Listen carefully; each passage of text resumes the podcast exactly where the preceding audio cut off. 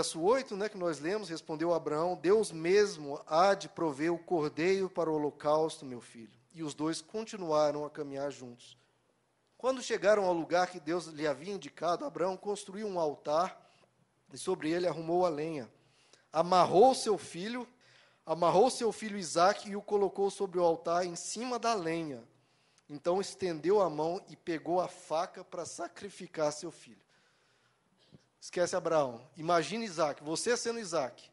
Seu pai te pega, provavelmente não foi uma coisa muito gentil, né? Porque ele não ia falar, ó oh, meu filho, por favor, deixa eu te amarrar. Não. Pegou ele pela gola, começou a amarrar o filho. Que é isso, meu pai? Amarrou ele forte, para ele não se soltar, jogou o filho em cima da lenha. Vamos resolver isso rápido. Já pegou a faca e foi para cima de Isaac. Agora imagine você, olhando para o seu pai, seu pai acabou de te amarrar, está com a faca brilho da faca assim já indo na sua direção. Meu Deus, o que está acontecendo? Meu pai enlouqueceu. Que história é essa? Meu pai disse que Deus tinha falado com ele e agora meu pai está com a faca indo minha, em direção à minha, minha garganta. Meu pai enlouqueceu, está doido, está tendo visão, está maluco. Minha vida acabou por aqui, né? Mas aí o que, que aconteceu? Vamos continuar aí? Imagina o susto de Isaac. Isaac está lá amarrado em cima da lenha, 11, mas o, o anjo do Senhor o chamou do céu: Abraão, Abraão! Eis-me aqui, respondeu ele. Não toque no rapaz, disse o anjo. Não lhe faça nada. Agora sei que você teme a Deus, porque não me negou o seu filho, o seu único filho. Irmãos, como nós falamos, Abraão, isso não era um mandamento, não era uma exigência de Deus. Abraão poderia falar: Deus, isso aí não é para mim, Senhor, isso, isso não, passa para outro, e Deus, tudo bem, Abraão, vou continuar te abençoando, e, eu, e Deus escolheria outro. Mas por que Abraão teve essa, essa confiança em Deus, irmãos? Olha o que aconteceu.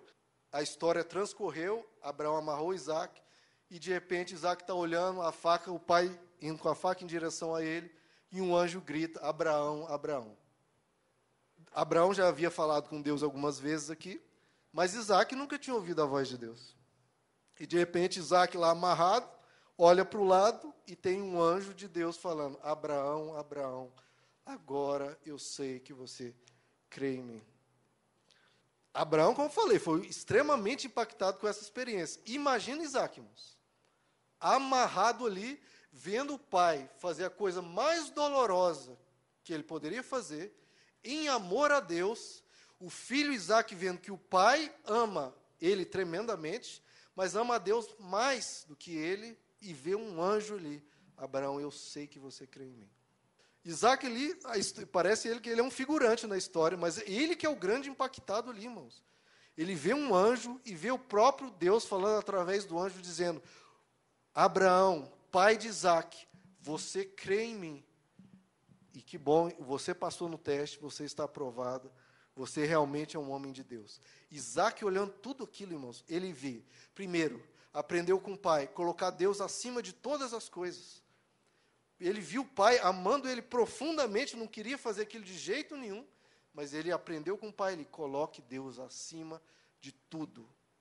A esposa brigar, o filho brigar, o chefe brigar, qualquer um te perseguir pelo cristianismo, pela fé que você tem, como a gente vê lá nos cristãos que estão sendo perseguidos hoje, como nós vimos na história, né, lá no, em Roma, os cristãos sendo perseguidos, mas eles colocaram Deus acima de tudo. Irmão. Isaac vê isso, pai com a fé desse tamanho.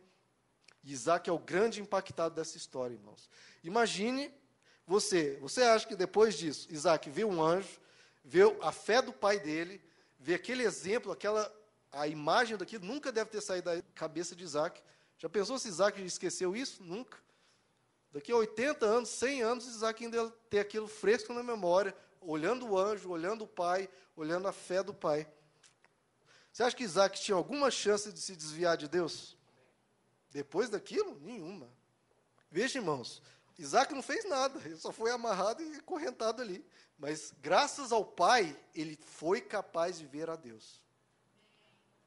Graças a mim e a você, irmãos, os nossos filhos, os nossos amigos, os nossos irmãos, pais, colegas, eles podem ver a Deus através de mim e de você.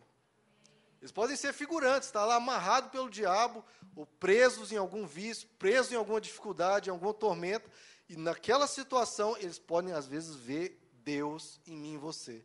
Ver uma fé, porque às vezes o turbilhão vem sobre mim, sobre você, e vem às vezes e arrasta as pessoas ao nosso redor. E todo mundo fica desesperado, igual barato, com as perninhas para cima, todo mundo assustado, não sabe o que faz. Imagina nessa situação, todo mundo vendo você com fé em Deus, confiando em Deus, e Deus vai mostrar para as pessoas: você ter, realmente creu em mim, você foi aprovado, e Deus te tirando do turbilhão, e as pessoas vendo, não, esse cara, eu pude ver Deus na face dele, porque eu vi a fé que ele teve, e vi que no meio de uma situação impossível, de uma situação de morte, ele saiu com Isaac no rosto, com a risada no rosto. Saiu lá Isaac jubiloso do monte. Pai, eu vi um anjo. Imagina a alegria de um, não sei quantos anos que, a, que Isaac tinha, eu acho que tinha oito, né? não me recordo. Imagina o a, sorriso do filho. Pai, eu vi um anjo. Olha só o que aconteceu, pai. Pai, você teve, realmente acreditou em Deus, em tudo que ele falou. Ele falou com você. Que, como é que foi que ele te falou, pai? Aquela alegria do menino celebrando ao ver a, a fé do pai. E é isso que a gente tem que demonstrar a esse mundo, irmãos. Quando passarmos por situações de sacrifício, a gente realmente falar, Senhor, eu confio em você. Eu confio no Senhor. E, irmãos, às vezes isso, aquele sacrifício só vai te gerar dor. Às vezes para você não vai gerar nada assim de recompensa, nenhuma benção, mas as pessoas ao seu redor às vezes podem ser impactados de uma forma que jamais vão esquecer. Então, sempre que você tiver oportunidade, irmãos, de mais do que falar, né? Porque às vezes a gente tem aquela, ai meu Deus, a pessoa abriu uma brecha para eu falar de Jesus, eu tenho que falar. E realmente é importante falar. Mas mais importante do que isso, irmãos, porque as palavras qualquer um fala. Né? Às vezes falar é difícil. Mas palavras no ar é uma coisa, outra coisa é você mostrar para a pessoa que realmente você crê. Então, numa situação dessa, lembre, demonstre Deus. Mostre mesmo que você crê, que você está disposto a passar por um sacrifício. E você vai ver as pessoas ao seu redor, os seus filhos, às vezes, sendo impactados. Porque ele, as pessoas vendo em você uma pessoa que não se abala, que não se estremece, que confia em Deus.